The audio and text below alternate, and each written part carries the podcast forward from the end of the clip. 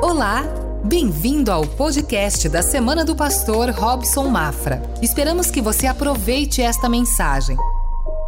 Nós estamos olhando para os ensinos, para os escritos do apóstolo Paulo e aprendendo com ele a vencer a, batalha na mente. O que, que a gente já sabe sobre isso?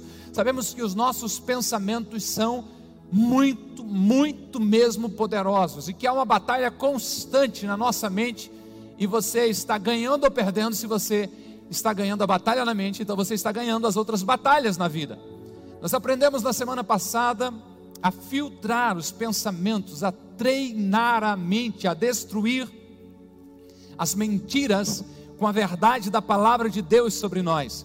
Aprendemos com o apóstolo Paulo que, embora a gente viva no mundo, a gente não luta a nossa guerra como alguém que não tenha Deus no coração, nós usamos armas diferentes. E as armas que a gente usa não são armas deste mundo, mas pelo contrário, essas armas têm o poder divino para demolir fortalezas, para destruir padrões de pensamentos errados que querem nos manter reféns. Lembra o que a gente faz? 2 Coríntios capítulo 10, o apóstolo escreveu que nós demolimos os argumentos, nós destruímos qualquer coisa contrária à palavra de Deus, contrário ao conhecimento de Deus. E como é que a gente faz isso? Paulo diz que a gente leva cativo todo pensamento à obediência de Cristo. Qualquer pensamento que seja diferente da verdade da palavra de Deus, nós o agarramos e levamos ele prisioneiro a Cristo.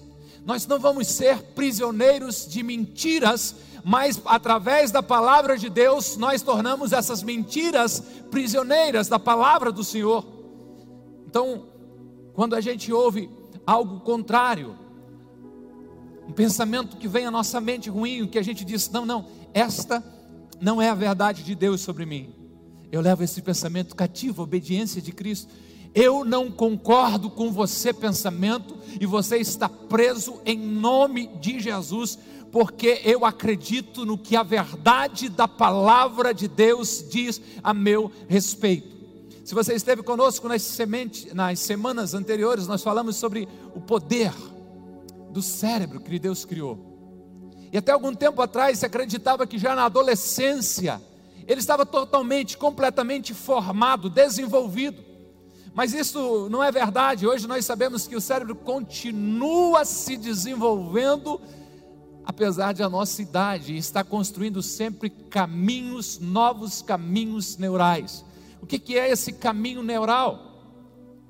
Quando a gente tem um pensamento, o cérebro cria, lembra que a gente mostrou na primeira semana um trilhinho na grama, um caminho e fica mais fácil ter esse pensamento novamente.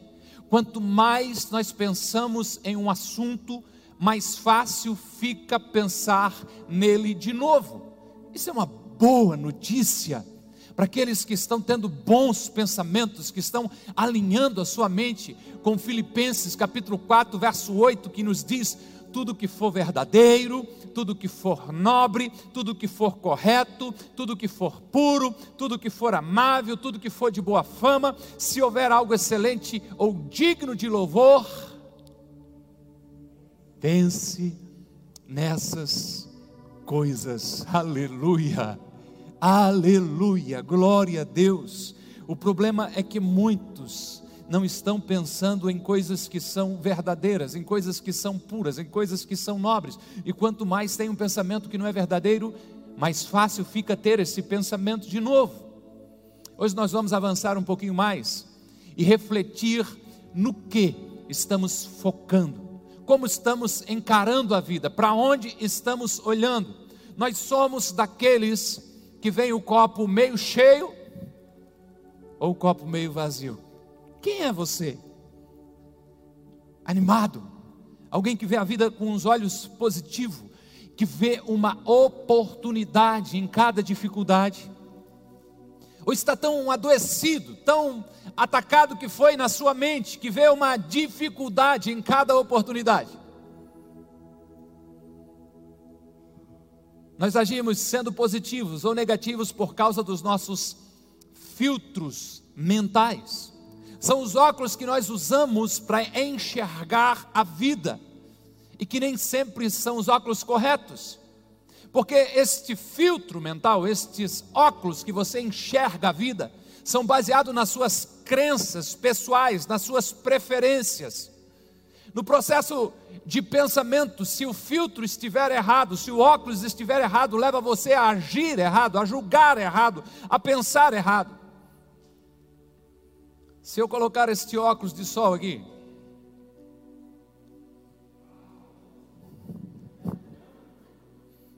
se alguém gritar gatão é porque a mãe está aí.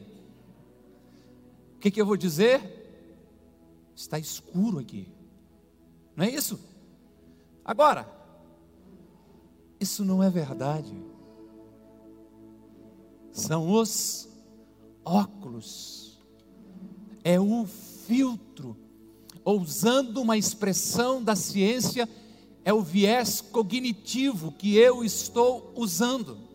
O que acontece se nós temos uma estrutura mental errada, o filtro, o óculos errado, isso distorce como você vê o mundo.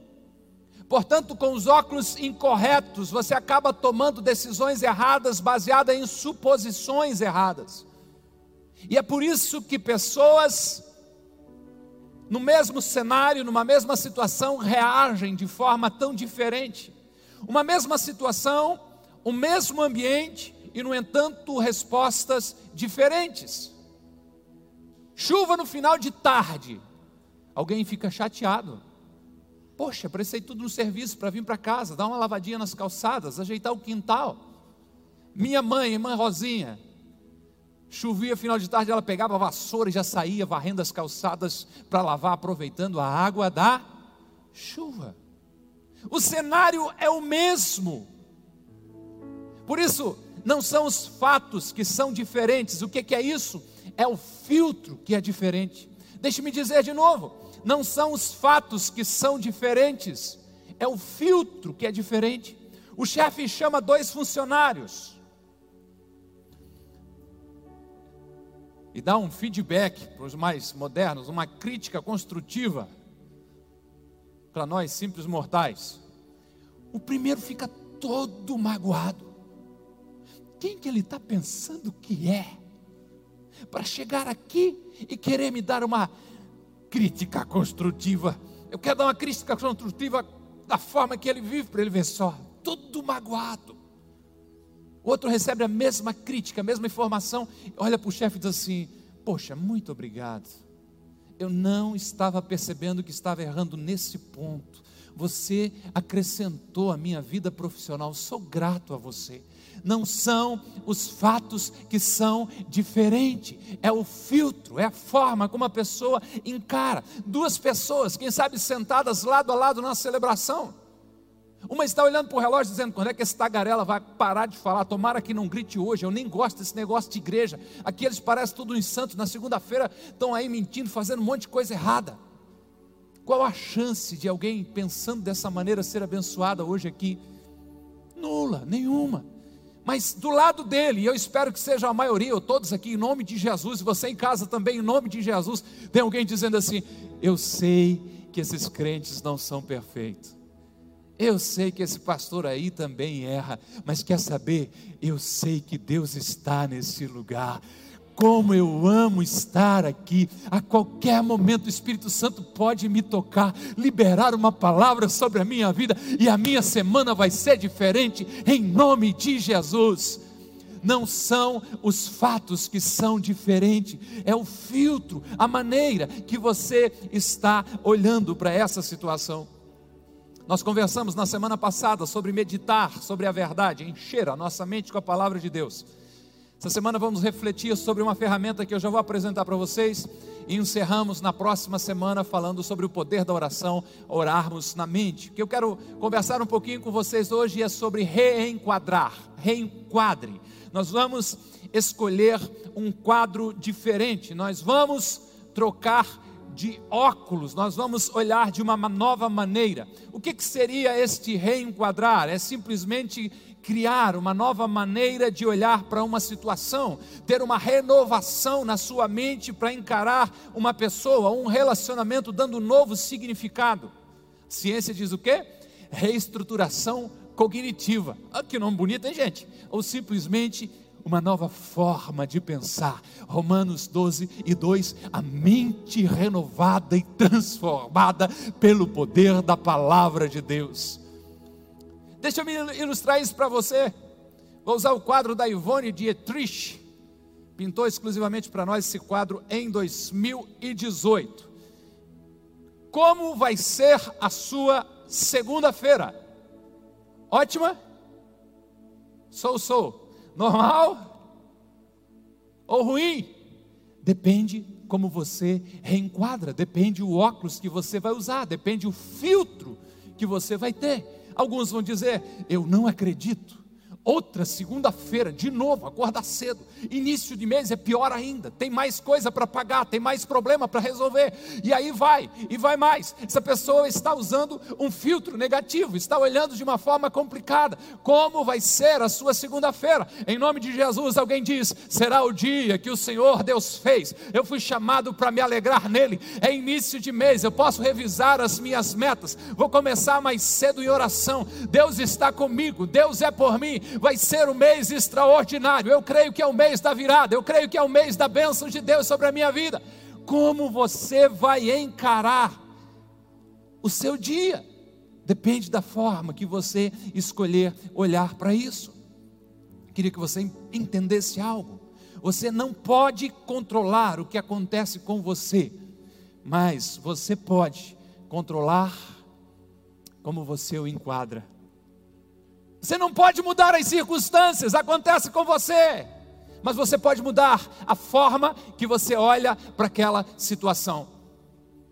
Creio que você conhece a história do gigante Golias, um guerreiro de 2,90 metros de altura, uma armadura pesada para proteção. A ponta da sua lança pesava 7,2 kg.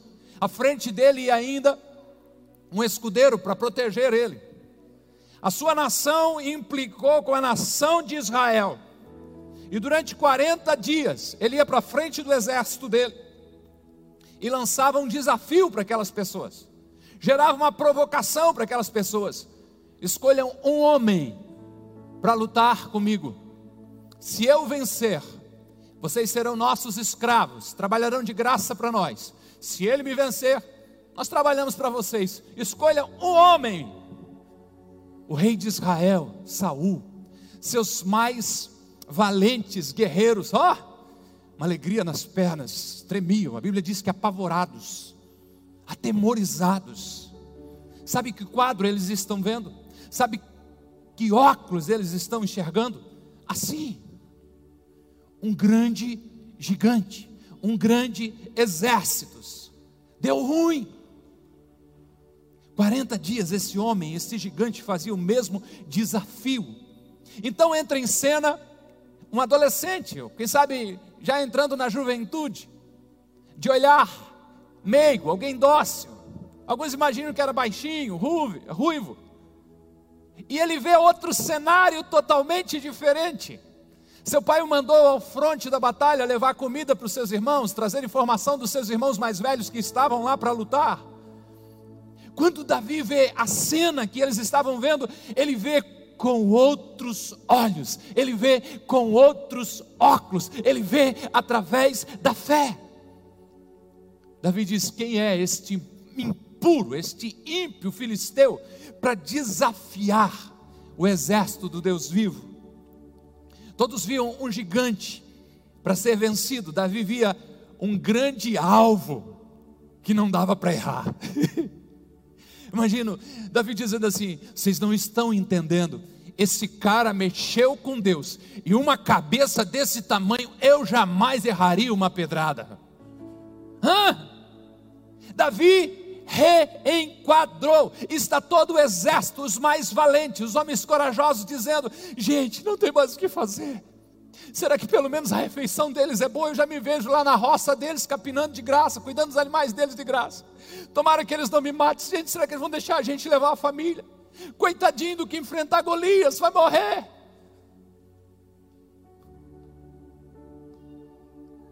Davi está dizendo: esse cara mexeu com Deus, deu ruim, foi para ele, Deus já liberou a vitória, porque ninguém mexe com Deus e continua de pé.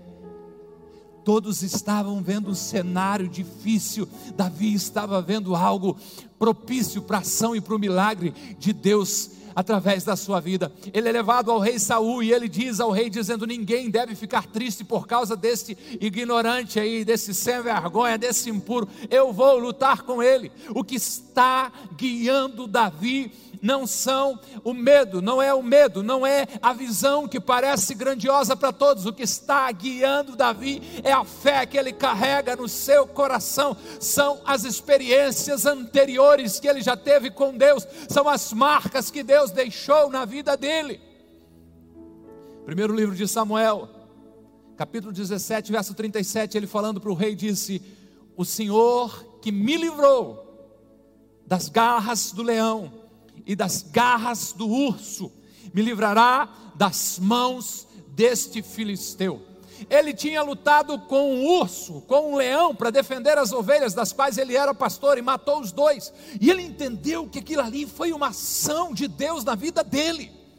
Ele reconheceu que foi o poder de Deus fluindo através dele que gerou aquele milagre. Ele está dizendo: o mesmo Deus que esteve comigo no passado é o Deus que está agora.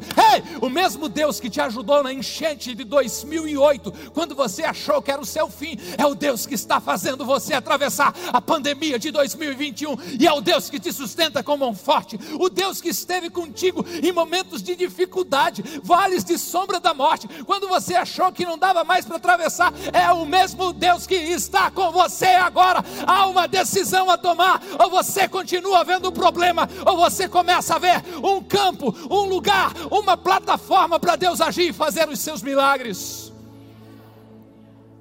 Você não pode controlar o que acontece com você, mas você pode controlar como você o enquadra.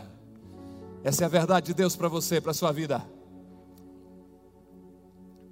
Se havia alguém especialista em reenquadrar, era o apóstolo Paulo.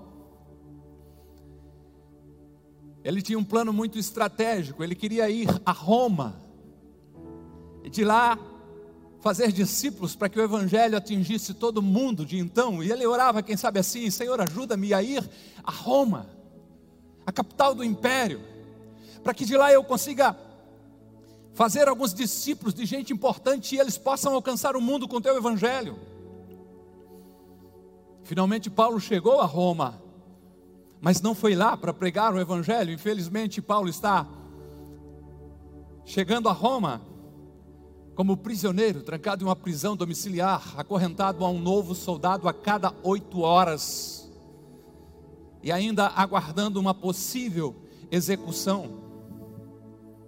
O que Paulo queria não aconteceu do jeito dele. Para alguns de vocês, esse é o seu momento, é assim que você se sente. Você, quem sabe, pensou, projetou: eu vou fazer uma faculdade, com um diploma eu vou arrumar um bom emprego. Você fez a faculdade, você tem o um diploma, mas está trabalhando numa área que não é a sua. Você está trabalhando numa área para o qual não é nem mesmo muito qualificado, mas para aquela que você é extremamente qualificado, você não está trabalhando. E você começa a se perguntar e dizer: por que Deus?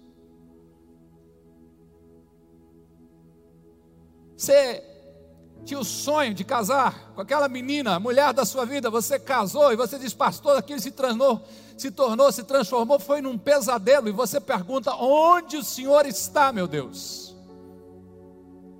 Quem sabe a vida passou rápida demais para você, 40, 50, 60 anos. Você pensou que nessa sua idade você já estaria em um novo nível, uma nova estação, tinha planos para estar em outro lugar totalmente diferente. Mas não foi isso que aconteceu. Olha para você aqui e você se pergunta, dizendo: Eu não consigo entender o que está acontecendo comigo. Esse era o lugar que o apóstolo Paulo estava. Ele queria pregar o Evangelho, mas era apenas um prisioneiro. Paulo podia ficar frustrado, triste, entenderíamos, afinal, este homem está enfrentando coisas ruins, circunstâncias adversas vieram sobre ele. Mas quando ele escreve Filipenses, capítulo 1, verso 12 e 13, você vê que isso não passa na mente dele, pois ele diz: Quero que saibam, irmãos, que aquilo que me aconteceu tem, ao contrário, servido para o progresso do Evangelho.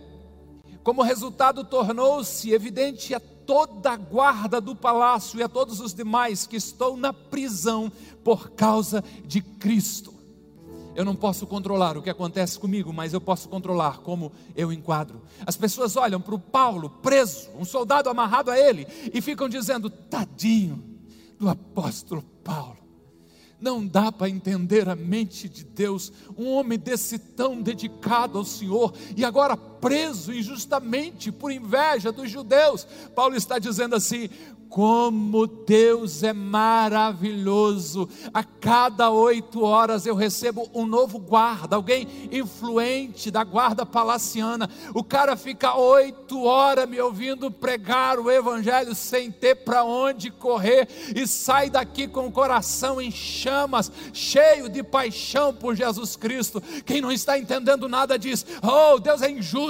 Olha o que aconteceu com Paulo, por isso que eu nem me envolvo com o Evangelho. Paulo está dizendo assim: quem está preso são as minhas mãos, a minha boca está livre, Deus está agindo, o Evangelho está solto, Deus está cumprindo o seu propósito, Deus está fazendo algo novo, toda a guarda palaciana está ouvindo aquilo que Deus tem feito através de mim e não tem nem para onde correr, porque eles precisam ficar presos a mim por oito horas. Eu quero que vocês saibam, diz Paulo, que aquilo que aconteceu comigo serviu para o avanço do Evangelho. E olha o verso 14, o que ele diz: E os irmãos, olha a influência que ele está gerando, em sua maioria, motivados no Senhor pela minha prisão, estão anunciando a palavra com maior determinação e destemor. Por causa das minhas correntes, muitos estão se sentindo confiantes no Senhor e anunciando o seu amor por toda parte. Você não pode controlar o que acontece com você, mas você pode controlar como você o enquadra. Como você tem reagido quando os pensamentos negativos vêm à sua mente.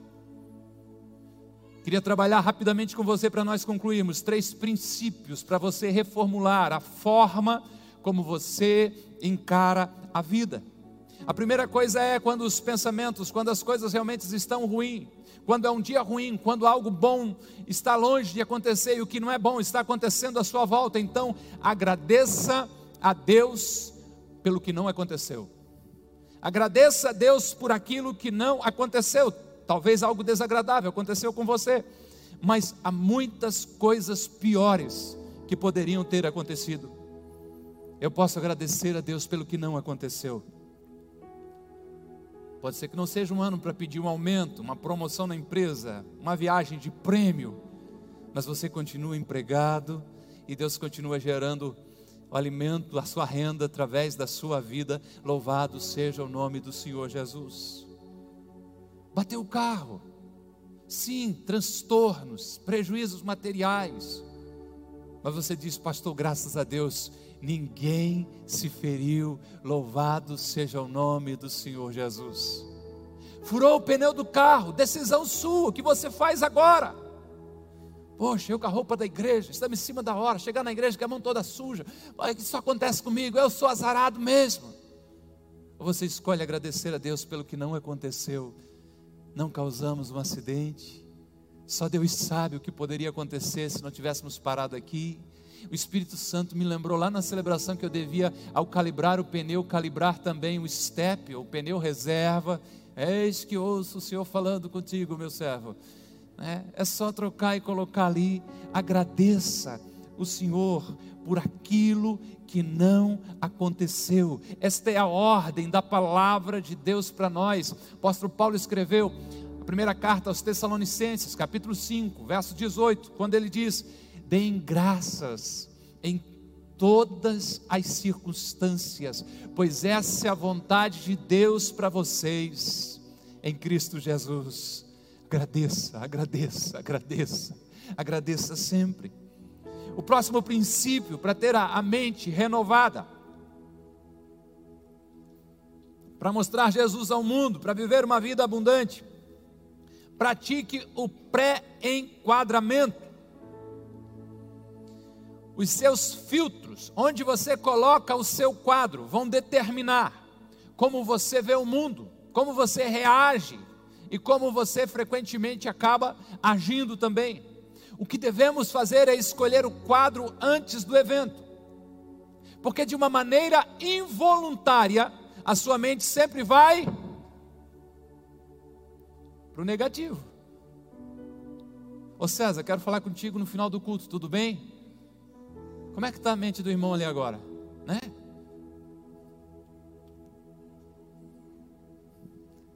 Ou o cônjuge manda mensagem no meio da tarde, não demora que eu quero falar contigo. Meu Deus do céu, né? tem que achar um lugar mais preto aqui. Dificilmente você vai vir para cá. Se você pré-enquadrar, se você preparar a sua mente de antemão, antecipadamente, isso ajuda muito. Eu creio que isso acontece de a nossa mente ir para o negativo, porque o mundo está mergulhado no mal. Satanás derruba o tempo todo, trabalha o tempo todo para derrubar, para destruir a obra-prima de Deus que é o homem, para destruir a família. Você percebe isso quando nota de que apelidos são negativos. As piadas é em cima de defeito. O bullying que faz muitas vezes é em cima de fraqueza, de uma estética não perfeita, de uma falta de habilidade. Ou seja, de todo lado somos empurrados para baixo, para o negativo. Por isso você precisa se antecipar. Porque se não fizer isso, geralmente o negativo vai vencer. Para enquadre. Pastor, segunda-feira, amanhã eu tenho que encarar aquele cliente que vai ser uma bênção de Deus na minha vida, porque foi o Senhor que me deu. Pré-enquadre, prepare a mente para antes do que vai acontecer. Lembre-se, você é abençoado por Deus, criado à imagem e semelhança dEle. Pode falar o que quiserem de você, eu venho aqui lembrar de que você é extraordinário, extraordinária. Você venceu suas maiores crises, você está vencendo essa pandemia e vai vencer até o final. O Espírito Santo de Deus mora em você. Você foi feito de uma forma muito especial e criado para boas obras em Deus através de Jesus Cristo. Você precisa trabalhar a sua mente para esperar sempre o melhor. Você não pode controlar o que acontece com você, mas você pode controlar como você o enquadra. Nós temos promessas maravilhosas de Deus para nós, nos prometendo vitória. Como por exemplo, em 2 Coríntios capítulo 2, verso 14, o apóstolo escreveu dizendo: "Mas graças a Deus, que sempre nos conduz vitoriosamente em Cristo e por nosso intermédio, através de nós, exala em todo lugar a fragrância do seu conhecimento. O que, que, ele está dizendo aqui? Deus nos faz mais do que vencedor, e quando você vai vencendo, enquanto você vai abençoando vidas, enquanto você vai dando certo no seu trabalho, na criação dos seus filhos, você vai gerando um bom perfume, a, a fragrância do conhecimento de Deus, o cheiro de Deus, o cheiro da graça de Deus vai fluindo através de vocês. Um diz assim, mas como ela tem sorte, outro diz assim, não, conversa com ela, ela é fervorosa, ela é uma cristã. Todo domingo ela está na igreja, na quarta-feira ela está no PG. Todo dia eu vejo ela começando o trabalho dela lendo o devocional. Ela tem um pacto com o divino, ela tem um contato com o homem lá de cima. Chame do que quiser, mas enquanto Deus está conduzindo você em vitória, um bom cheiro da sua vida vai enchendo o mundo e isso faz toda a diferença em nome de Jesus. Quem está dizendo isso é Paulo que mesmo diante de desafios do seu ministério, mesmo diante da dificuldade, conseguia ver a mão de Deus agindo e o guiando em vitória. Será que dava tudo certo para Paulo? Não, da perspectiva humana, com certeza não. Mas ele entendia o agir de Deus, e é por isso que ele escreve Romanos 8 e 28, quando diz: E sabemos que Deus faz todas as coisas cooperarem juntamente para o bem daqueles que o amam e que são chamados de acordo com o seu propósito. Preste atenção, tudo o que acontece na sua vida é um teste, ou é uma lição, ou é um presente. E às vezes Deus manda os três no mesmo pacote: teste, lição e presente. Todas as coisas cooperam para o seu bem Deus está trabalhando isso. Comece a encarar os seus desafios dessa forma. O que, nós fazemos para reformular uma situação, para reenquadrar uma situação bem? Nós agradecemos a Deus pelo que não aconteceu, nós praticamos o pré-enquadramento, e para a gente terminar aqui, uma terceira coisa é: nós procuramos sempre a bondade de Deus, procure sempre a bondade de Deus. Nós vamos procurar pela bondade de Deus sempre. Se você procurar pelo mal, é isso que você vai encontrar. Se você querer ver o negativo, é isso que você vai ver. Se você quiser ser crítico, você vai encontrar erros e defeitos em todas as organizações, igrejas, ministérios, pequenos grupos, pessoa, porque você vai estar procurando por isso. Por outro lado, você pode escolher procurar onde Deus está trabalhando, onde Deus está agindo, onde a graça de Deus está fluindo, e você vai encontrar isso. Se você procurar pelo bem, você verá o bem. Você vai poder olhar para o bem das pessoas e vai achar o bem das pessoas, seus relacionamentos vão melhorar, sua atitude vai mudar, sua perspectiva vai mudar, você vai impactar as pessoas à sua volta. A ciência chama de ressignificação cognitiva. Nós falamos que isto é uma troca de óculos, uma mudança de filtro, uma mudança de foco, uma renovação da sua mente. Como Paulo escreveu dizendo: E não vos conformeis com o mundo, com o sistema de crenças que está, mas transformai-vos pela renovação da vossa mente, para que possais experimentar e comprovar qual seja a boa, perfeita e agradável vontade de Deus você vai encontrar o que estiver procurando. Se procurar pela bondade de Deus, você vai achar. Pense em dois pássaros para nós estarmos fechando esse tempo: o abutre, o urubu e o beija-flor. O que é que o urubu encontra?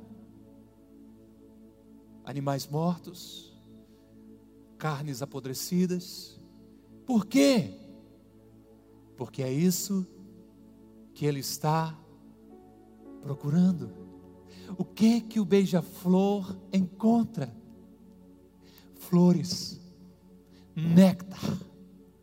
Porque é exatamente isso que ele está procurando. Você vai encontrar aquilo que estiver procurando. Jesus nos ensinou no Sermão do Monte, Mateus 6, 22, 23, quando disse: Os olhos são a candeia do corpo, são a luz do seu corpo. Se os seus olhos forem bons, todo o seu corpo será cheio de luz. Mas se os seus olhos forem maus, todo o seu corpo será cheio de trevas. Portanto, se a luz que está dentro de você são trevas, que tremenda trevas são. Procure a bondade de Deus e você verá a bondade de Deus. Procure por problemas, por coisas para reclamar e você vai encontrar coisas para reclamar. Agora, permita ao Senhor iluminar a sua mente para que você comece a enxergar a vida da perspectiva dele. Procure encontrar Deus trabalhando, procure desfrutar essa bondade de Deus e você vai encontrar. O povo de Israel procurava encontrar sempre a bondade de Deus, tanto é que você encontra repetidas vezes uma canção que eles cantavam dizendo: O Senhor é bom e o seu amor dura para sempre. Você pode dizer isso: O Senhor é bom e o seu amor dura para sempre. Podemos dizer isso também: Deus é bom em todo tempo. Deus é bom em todo tempo em todo tempo. Deus é bom. O salmista escreveu algo para ele lembrar, mas também para mim para você, Salmo 34, verso 8, quando ele diz: Provai e vede como o Senhor é bom. Como é feliz o homem que se esconde nele, que se refugia nele. Provem, provem, provem e percebam, experimente a bondade de Deus sobre a sua vida. Você pode reconhecer que, mesmo num dia ruim, Deus continua sendo bom, mesmo numa situação de dificuldade, de problemas. Se você abrir os seus olhos, verá a bondosa mão de Deus cuidando de você, protegendo você, provendo para você, trabalhando olhando por você, você decide o que vai conseguir ver. Pelo amor de Deus, enxergue a bondade de Deus ao seu redor o tempo todo. Ele prometeu que estaria com você em todos os momentos, nunca o deixaria e tem mantido essa promessa firme sobre a sua vida. Abra os seus olhos espirituais. Quem sabe o diabo tem dito que Deus não tem cuidado de você, que Deus não se importa com você, que Deus não está nem mesmo na cena presente com você. É mentira. A verdade é que Deus é bom em todo tempo. Em todo tempo Deus é bom. E como é feliz o homem que se esconde no Senhor.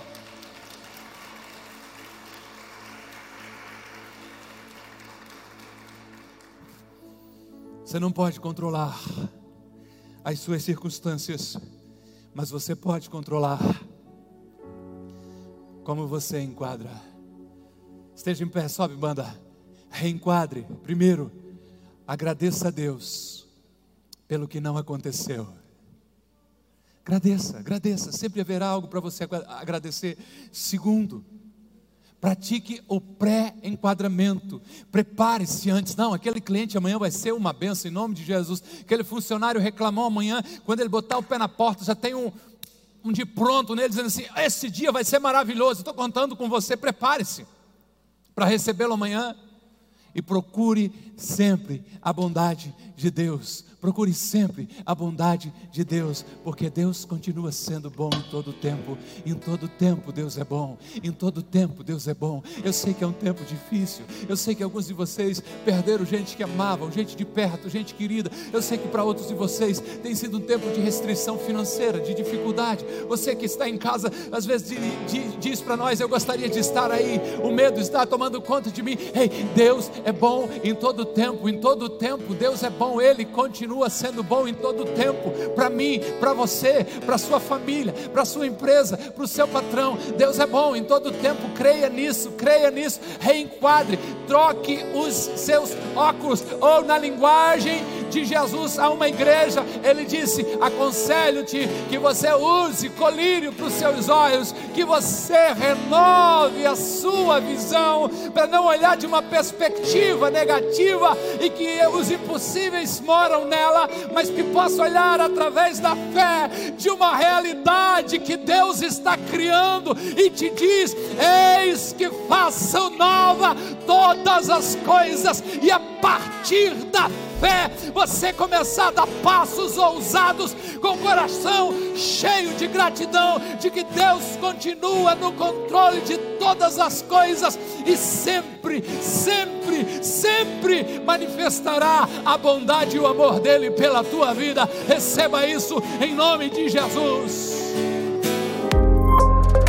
Que bom que você ouviu até aqui. Temos um convite especial para você conhecer a Com Ágape. Nossas celebrações são sempre aos domingos, em três horários: às 10 horas, 17 horas e 30 minutos e às 20 horas. Aguardamos você com Ágape, mais que uma igreja, uma família